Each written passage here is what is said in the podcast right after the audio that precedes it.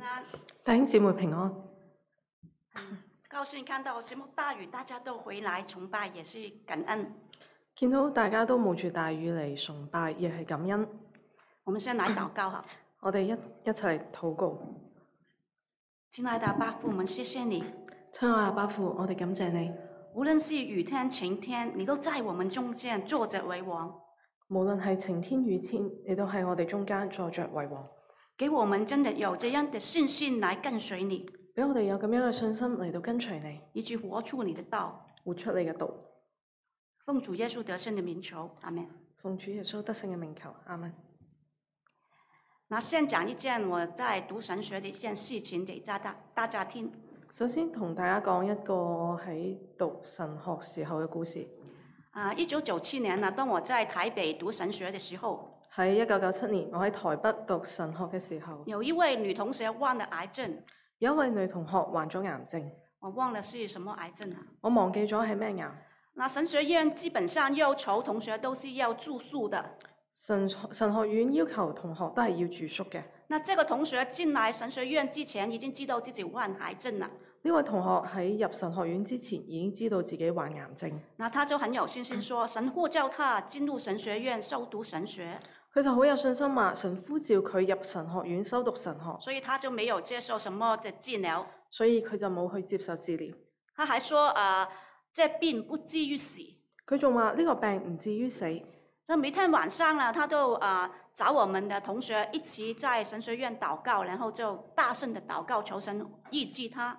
所以每晚佢都喺女生宿舍揾同學一齊去禱告，大聲求神去醫治佢。那到后來呢，他越來越嚴重，到咗後嚟，佢嘅病越嚟越嚴重，開始開始有一點痛楚了。佢開始有痛楚。那我們都勸他去看醫生，去接受治療。我哋都勸佢睇醫生去接受治療。那啊、神學院的老師也是這樣勸他，神學院嘅老師都係咁樣勸佢嘅。但他堅持說這病不至於死，但係佢堅持話呢個病唔至於死，不需要什麼治療。唔需要治療。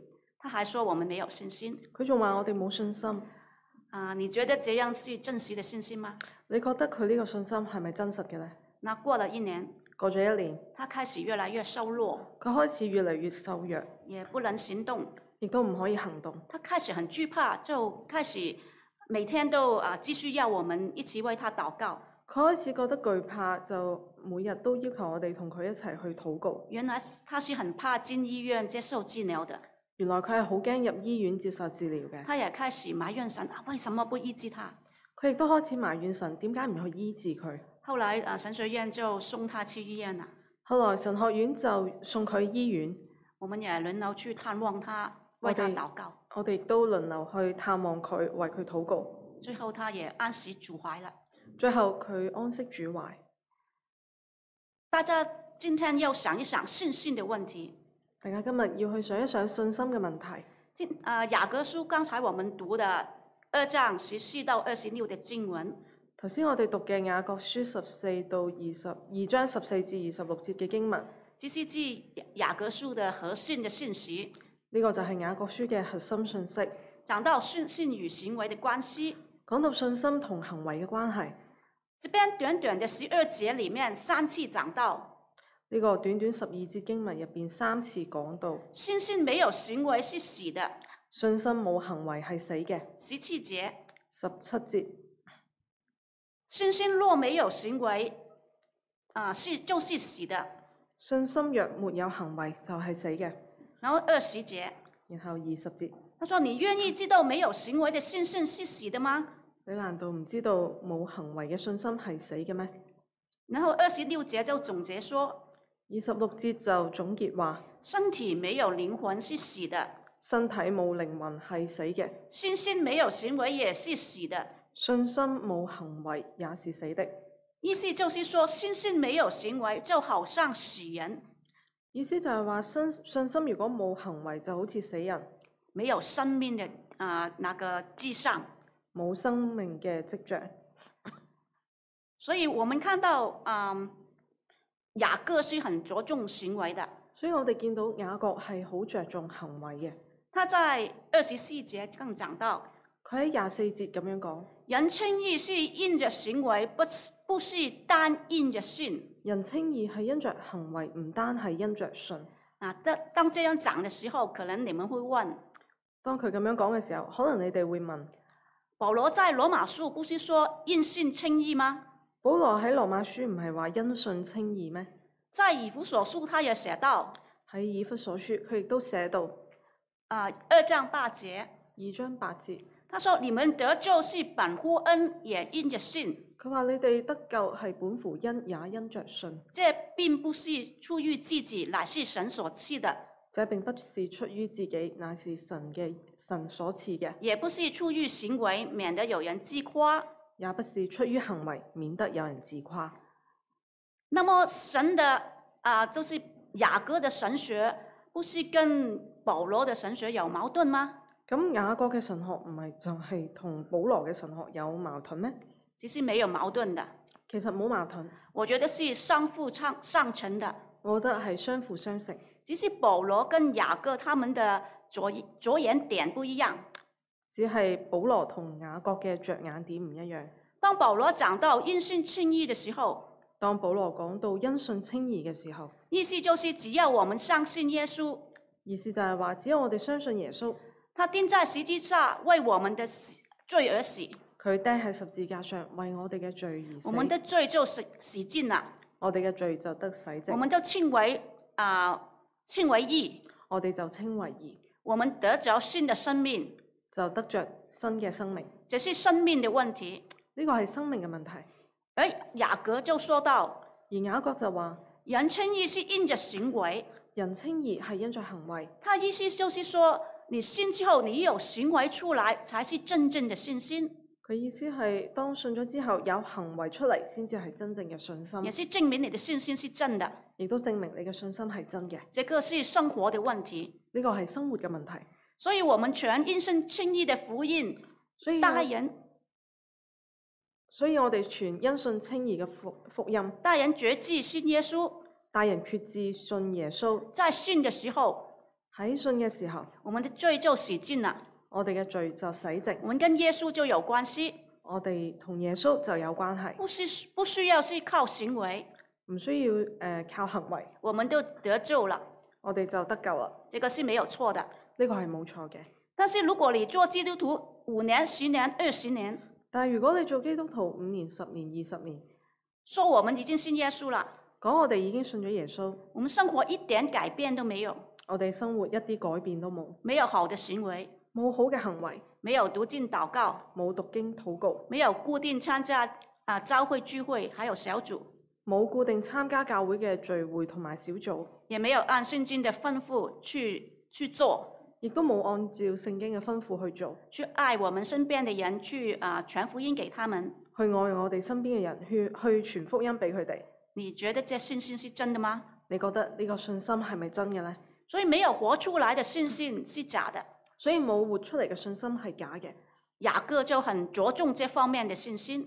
雅各就好着重呢方面嘅信心。其实保罗也这样说过的：其實保羅都係咁樣講過，因信心所做的功夫，因信心所做嘅功夫。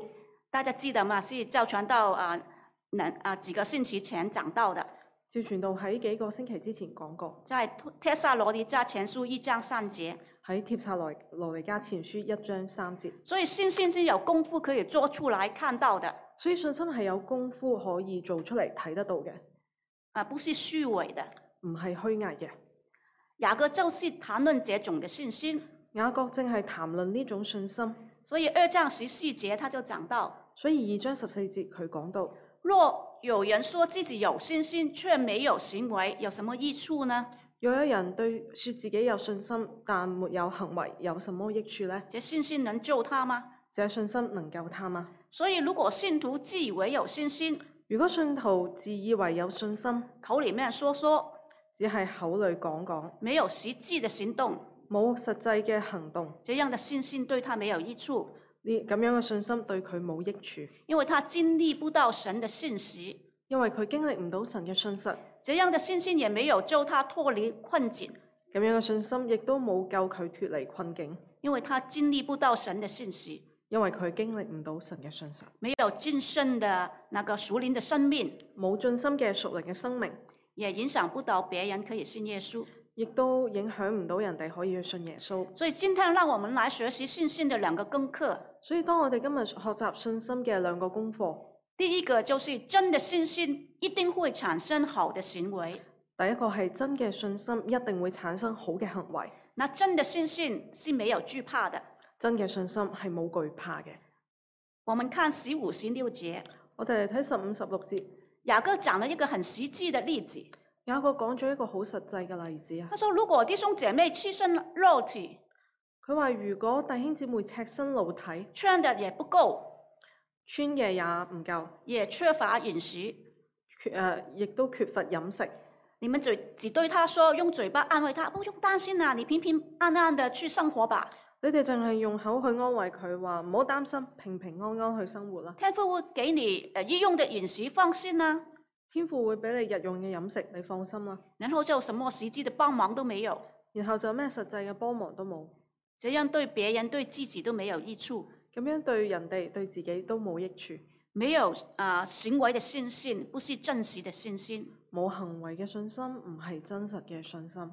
弟兄姐妹，你有没有遇過這些的信徒呢？弟兄姊妹，你有冇遇到過咁樣嘅信徒呢？那嘴巴就常常說平安，誒、呃口就成日講話平安，其實沒有實際的行動。但係冇實際嘅行動。其實我們說話是很容易的哈，其實我哋講説話係好容易嘅，但是做了真的有有困難。但係做嘅時候就真係有困難。所以教会里面常常呢也是看到這樣子，所以教會亦都常常見到呢個情況，就很容易扳倒別人哈。就好容易去絆倒人哋啦。你發現說的人多，你發現講嘅人多，看的更多，睇嘅更加多，但是做的很少。但係做嘅好少。所以绊倒人之後呢，人就不會侍奉人，會侍奉主了。嗯，當誒、呃人被絆倒嘅時候，佢就唔會侍奉主。所以我也提常常提醒自己，所以啊我我亦都常常提醒自己，要做一個有信心、有行為的基督徒。要做一個有信心、有行為嘅基督徒。然後再看下去，再睇落去十八節，十八節，誒、然後就有人對你說：你有信心，我有行為。呃有人對你講：哦，你有信心，我有行為。你將你的沒有的行為的信心指給我看，我便借着我的行為將我的信心指給你看。你將你冇誒、呃行為嘅信心指俾我睇，我就藉住我嘅行為將我嘅信心指俾你睇。他們將信心跟行為就分割了。佢哋將信心同行為分割咗，其實我們的信仰是有信心，然後我們就自然有行為的。所以其實我哋嘅信仰係有信心，我哋就自然有行為嘅。那信心跟行為是合一的，信心同行為係合一嘅，不能分割給人看的。唔可以分割出嚟俾人睇。所以二十二節就講到，所以二十二節就講到，可見信心與他的行為並行，可見信心同佢嘅行為並行，而且信心因着行為才得成全。而且信心因着行為才得成全。那雅各就舉了兩個例子，雅各就舉咗兩個例子，是猶太人熟悉的例子，係猶太人熟悉嘅例子，就講明信心與行為是並行的。就講明信心同行為係並行嘅。第一個例子就是亞伯拉罕，第一個就係亞伯亞啊亞伯拉罕，亞伯拉罕啊、呃獻上以撒的時候，就證明他的信心是真的。亞伯拉罕獻上以撒嘅時候，就證明佢嘅信心係真嘅。其實亞伯拉罕很不容易，等了二十年才有以撒。其實亞伯拉罕好唔容易，等咗二十年先有以撒，那他愿意献上以撒做燔祭，佢願意獻上以撒做燔祭，為什麼他能這樣做呢？點解佢可以咁樣做呢？因為神曾經對他說：因為神曾經對佢講：你啊、你的後裔如天上的星星，海邊的沙這樣多。你嘅後裔如天上嘅星星星，海邊嘅沙子一樣多。所以啊，亞伯拉罕就相信啊、即便献上以撒，神都教他可以從死裡復活。所以以伯拉罕亞伯拉罕就相信，即使係獻上以撒，神亦都可以將佢從死裏復活。所以他用行動來證明他的信心。佢用行動去證明佢嘅信心。所以聖經就教他做信心之父。聖經就稱佢為信心之父。就证明他有行为也有信心哈。證明佢有行為，亦都有信心。那第二个例子就是啊、呃妓女拿合，第二個例子就係妓女拉合。那妓女拿合她接待侍姐，妓女拉合接待使者，当约书亚要攻打耶利哥城的时候，當誒约书約亚約書亞要攻打耶利哥城嘅時候，他派了两个探子去探路，佢派咗兩個探子去探路。那两个探子就遇到拿合，嗰兩個探子就遇到拉合。那拿合虽然是外邦女子，拉合雖然係外邦女子，她因为听过神可以将红海分开，佢因為聽聽過神可以將紅海分開，就拯救以色列民，去拯救以色列民，她就相信他是真神，佢就相信佢係真神，那她就保护了探子，佢就保護咗探子，从别的路啊、的离开这个耶利呃耶利哥城。讓佢哋由別嘅誒、呃第二條路去離開耶利哥城。所以当耶路哥啊，当那个耶耶利哥城被啊、攻陷的时候，所以當耶利哥城被攻陷嘅時候，那拿和一家就得救了。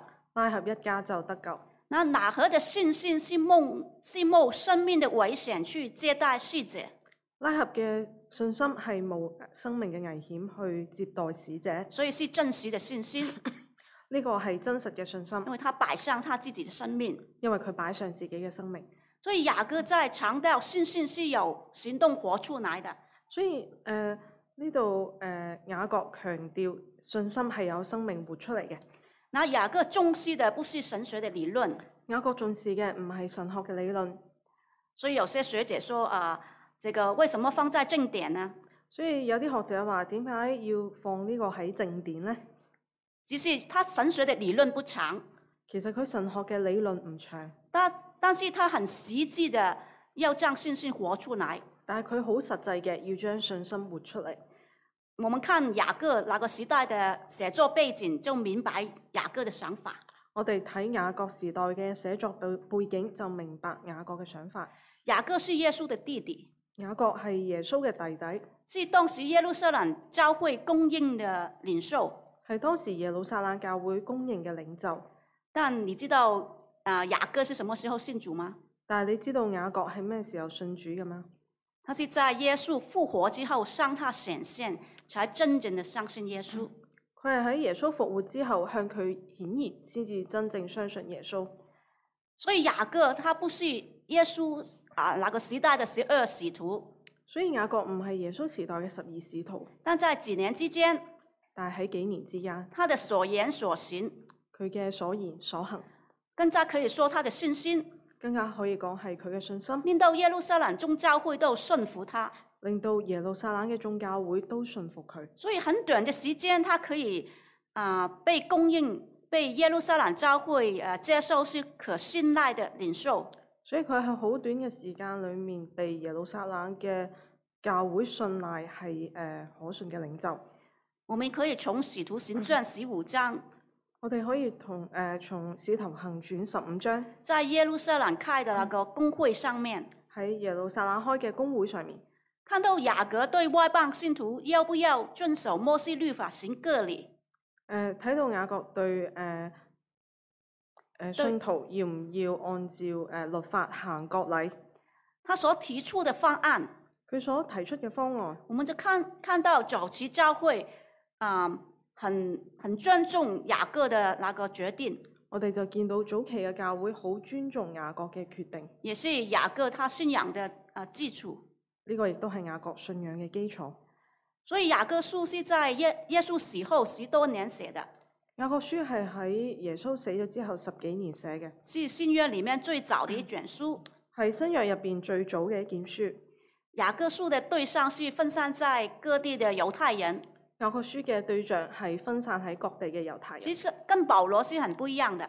同保羅係好唔一樣嘅。保罗的对象大部分啊、的书，保罗的书信书信大部分是啊、外邦的信徒，保羅嘅書信大大部分係對外邦嘅信徒，而啊雅各呢，他现在是啊、对着犹太人说的，而雅各而家係對住猶太人講嘅。犹太人都很知道啊、那些背景律法的，猶太人好知道背景同埋律法，所以那个时候的犹太人他信主之后呢，所以嗰個時候，誒、猶太人信主之後，他受着很大的逼迫。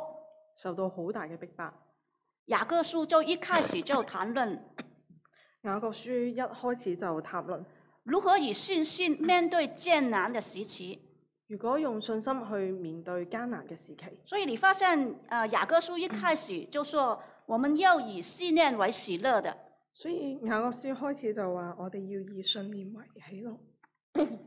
那这一代的第一代的那个教会的啊基督徒，誒、呃第一代嘅教會嘅基督徒，他们很多是啊、呃贫穷的奴隶的啊、呃工人，佢哋有好多係貧窮嘅奴隸嘅工人，所以教会里面呢，有些很有钱的人，有些真的是啊、呃很贫穷的奴隶的那些人。所以教會入邊有誒好、有錢嘅人，有好貧窮即係奴隸嘅人。有些基督徒看到有些啊衣着啊华美的，他们就恭维他们；所以有啲基督徒見到有啲衣着華美嘅，佢哋就恭維佢哋；看到贫穷的就轻视他们。睇到貧窮嘅就輕視佢哋。所以你发现第二章一开始就讲到所以發啊現第二章誒、呃、開始就講到，我们不要因为贫穷的啊、或者是富有的，我们就轻看他们。我哋唔好因為人貧窮或者富有就輕看佢我哋，们不可偏待人，唔可以偏待人，不可按外貌取人，唔可以按外貌去取人，因为主耶稣的爱是平等的。因為主耶穌嘅愛係平等嘅，所以我们要活出有信心上称的生活。所以我哋要活出有信心相稱嘅生活。所以雅各就是强调这个信心是会产生好行为的。所以雅各就強調信心係會產生好行為嘅。我想起我一个小学同学的见证，我諗起我一個小學同學嘅見證，他结婚三年，佢結婚三年，三十三岁的时候，三十三歲嘅時候她，的丈夫就因为连续两次中风就成为植物人了，佢嘅丈夫因為連續兩次中風成為植物人，没有醒过来，冇醒返。在医院一段时间之后就回家休养。喺醫院一段時間之後就翻屋企休養。在这个艰难时期呢，我的这个同学就信主了。喺呢個艱難嘅時期，我嘅同學就信主，她很希望她丈夫也可以信主，佢好希望佢嘅丈夫都可以信主，所以她每个星期天就用超过一个小时来帮助丈夫来上那个轮椅。所以佢每個禮拜日就用差唔多一個時一個一個鐘頭去幫佢丈夫上輪椅，然后就推着她一起去教会，誒就推住佢一齊去教會。大家知道啊，将一个植物人啊放在轮椅上要多少功夫吗？大家知唔知將一個植物人放喺輪椅上面要幾多嘅功夫呢？他整个身体的嘅重量都要啊、弄好，然后就放在轮椅上是很困难的。要將佢整個身體嘅重重量放喺輪椅上係好困難嘅。我我这个同学呢，都很坚持这样做，我呢個同學好堅持咁樣做，因为她深信她的丈夫因为去啊、崇拜就会信主，因為佢相信佢嘅丈夫去崇拜就會信主。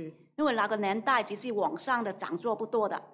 喺嗰個年代，其實網上嘅講座唔多，那个同学很深信她丈夫是可以听到说话的，但係佢同學好深信佢嘅丈夫係聽到説話，虽然她没有醒过来，雖然佢冇醒得返，所以呢，她就啊坚持这样做。佢就堅持咁樣做。她也说到，她常常会跟啊、丈夫说话。佢亦都話佢成日同佢丈夫説話，佢相信她丈夫是听到的，佢相信佢嘅丈夫係聽到嘅。她的丈夫也不想不不不想变成这样子来啊拖累她。佢嘅丈夫亦都唔想變成咁樣去拖累佢。她看到她的丈夫啊眼角有泪水的。佢見到佢丈夫嘅眼角係有淚水那嘅。我这个同学一直要上班，我呢個同學一直要工作，她就请了一个菲佣来帮忙照顾她的丈夫。佢就請咗一個菲佣去幫忙照顧佢嘅丈夫。原来植啊、那个植物人都可以很长寿的原來植物人都可以好長壽。啊，她照顾了十七年，对丈夫不离不弃，佢照顧佢嘅丈夫十七年，對佢不離不棄，直到她安息主怀。直到佢安息主懷。我在想，人生最灿烂的三十三岁到五十岁，我諗人生最燦爛嘅三十三歲到五十歲，为着一个植物人的丈夫為咗一位植物人嘅丈夫去爱他、去照顾他，去愛佢、照顧佢，没有醒过来。佢冇再醒得翻，所以有很大的信心。呢個係需要好大嘅信心。那我同学就常常带着这个喜乐的心去去啊、呃面对生活的困难。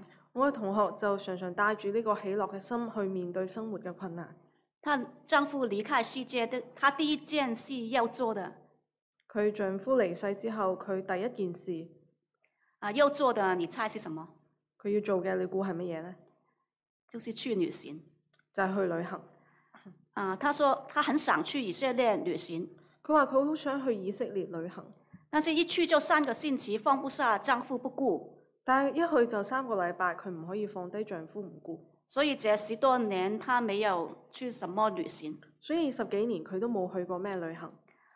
啊、我觉得很感动。我覺得好感動。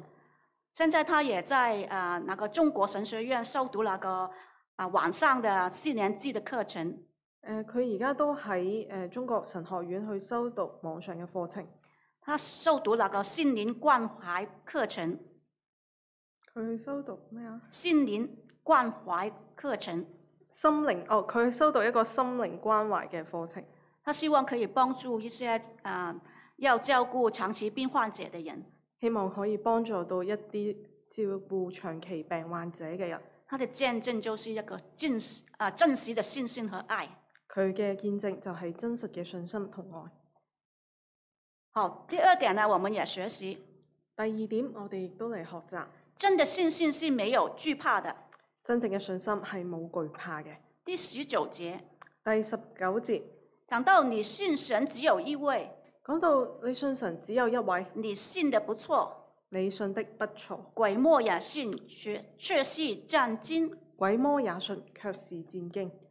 雅各在这边讲到信心与行为的经文当中，雅各喺呢度講到信心同行為嘅 經文當中，你发现扎扎测这个插入这个十九节，我觉得很特别，你發現插入十九節其實好特別，提到啊、呃鬼魔的信，提到鬼魔嘅信，他也信耶稣是神，佢都信耶穌係神，但是是战尽的。但係係戰驚嘅。那战尽这个字在啊、呃在这个新约只出现过一次，戰驚呢個字喺新約淨係出現過一次，原文的意思是因为恐惧而战斗，非常的惧怕。原文嘅意思係因為恐懼而戰鬥，非常懼怕。你有没有想到，在福音书也讲过鬼魔的事情？你有冇諗過喺福音書亦都講過鬼魔嘅事情？啊、他们也信耶稣的。佢哋都信耶穌嘅。记得在啊、呃耶稣在格拉森赶鬼入住泉的神迹吗？你記唔記得耶穌趕鬼入豬群嘅神跡呢？那个时候鬼一见耶稣就大声喊着说嗰時候鬼一見耶穌就大聲喊住説：：“至高神的儿子耶稣，至高神嘅兒子耶穌，我与你有什么相干呢？我同你有咩相干呢？求你不要叫我受苦。求你唔好叫我受苦。”鬼道认识耶稣是至高神的儿子，連鬼都認識主係耶穌係最高神嘅兒子，而且他向耶穌祈求，而且佢向耶穌祈求，所以他们都会向耶稣祷告祈求的。所以佢哋都會向耶穌禱告祈求嘅。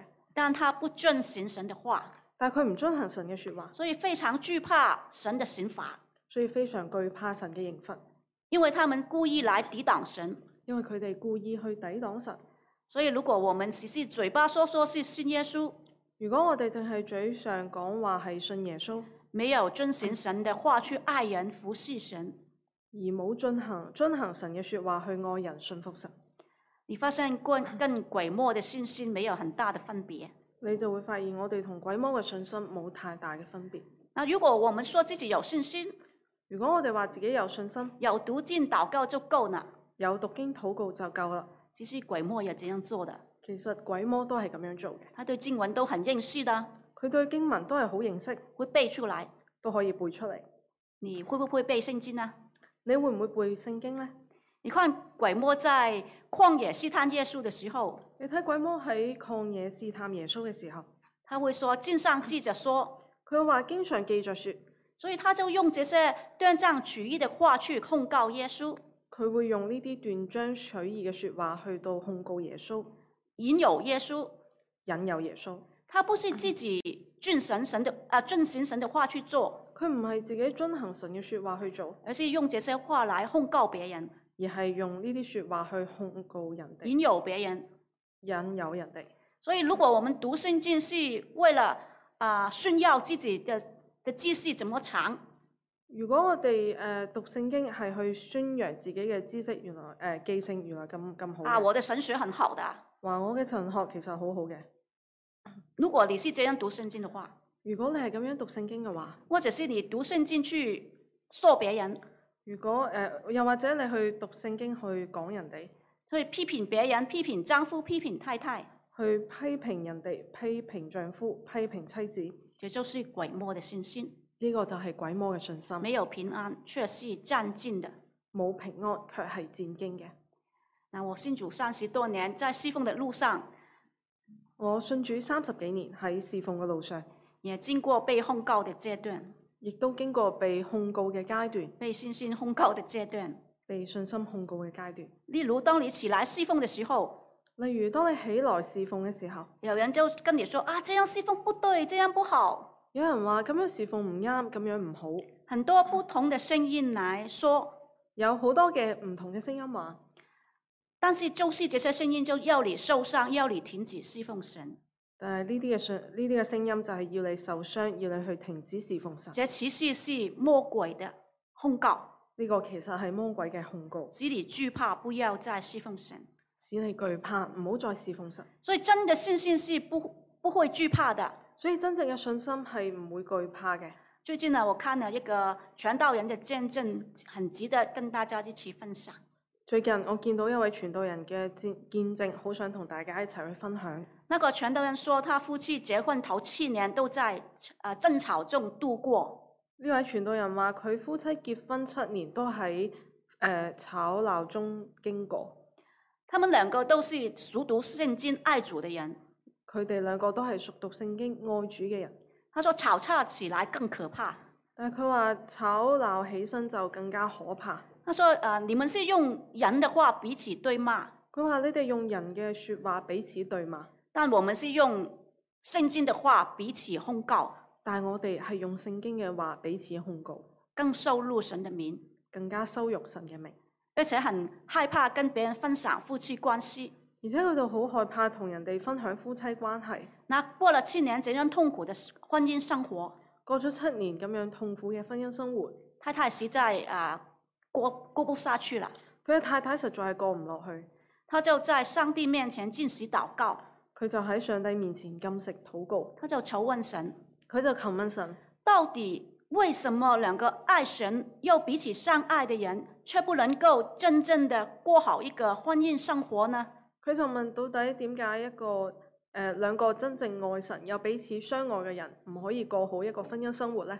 结果在啊、呃、进食当中，喺禁食嘅當中，上帝就用雅各书五章十六节的经文对太太说上帝就用雅各書五章十六節嘅經文同太太講：：“你们要彼此认罪，你哋要彼此認罪，互相代求，互相代求我。就医治你。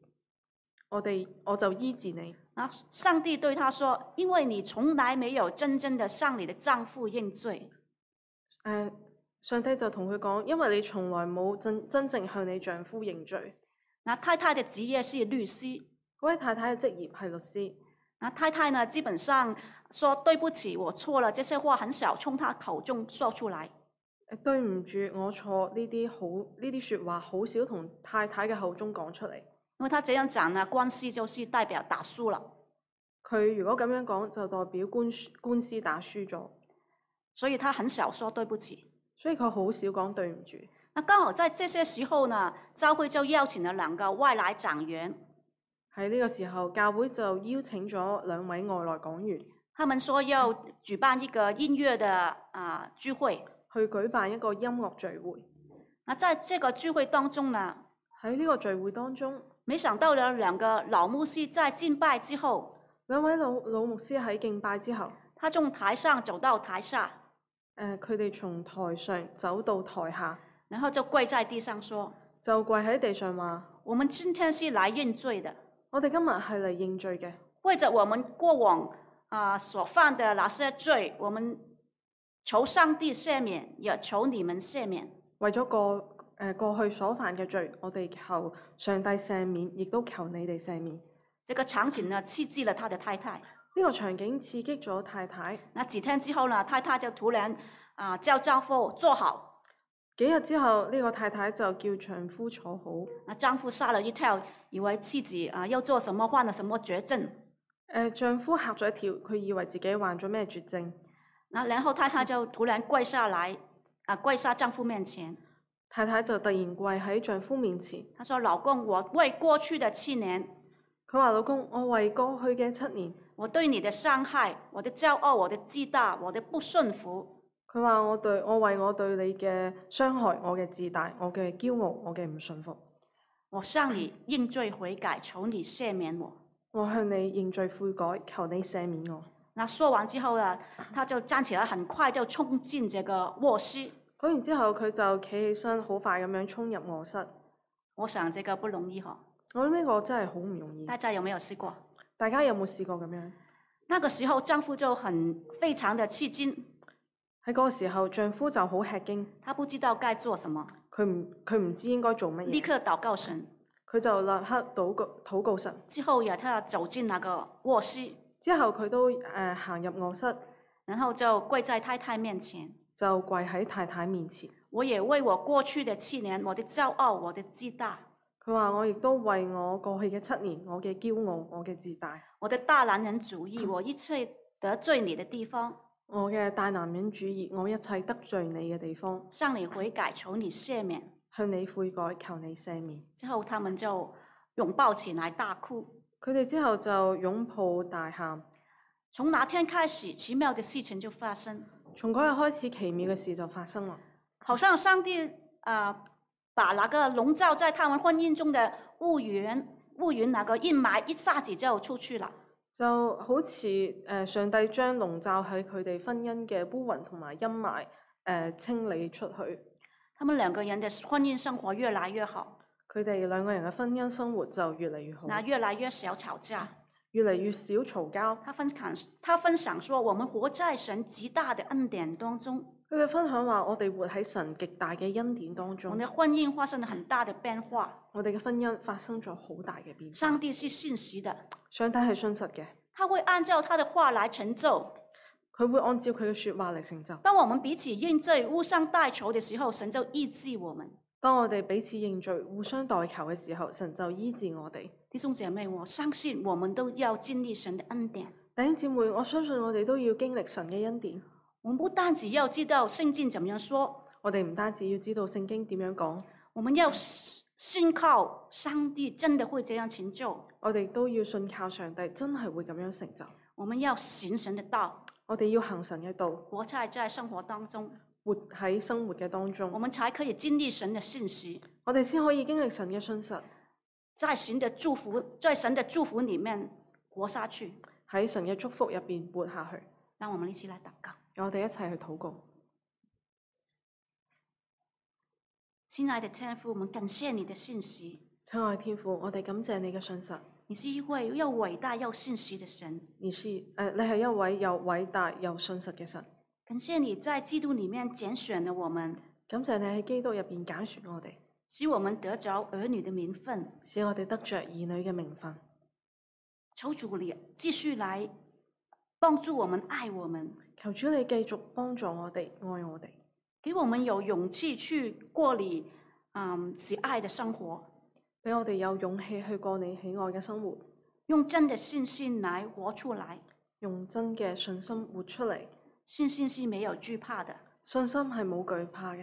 当我们在主的爱里面，我们心里面没有惧怕，當我哋喺主嘅愛入邊，我哋嘅心裏冇懼怕，我们愿意行出神要我们行出的样式，我哋願意行出神要我哋行出嘅樣式，我们愿意经历神奇妙的带领，經歷神奇妙嘅帶領，活在耶稣的爱中，活喺神嘅愛中，更让这个祝福可以传给我们身边的人。更加將呢個祝福可以傳俾我哋身愿邊主嘅人，帮助我们，讓主幫助我哋，奉主耶稣得胜的名求，奉主耶穌得勝嘅名求，阿门。阿門。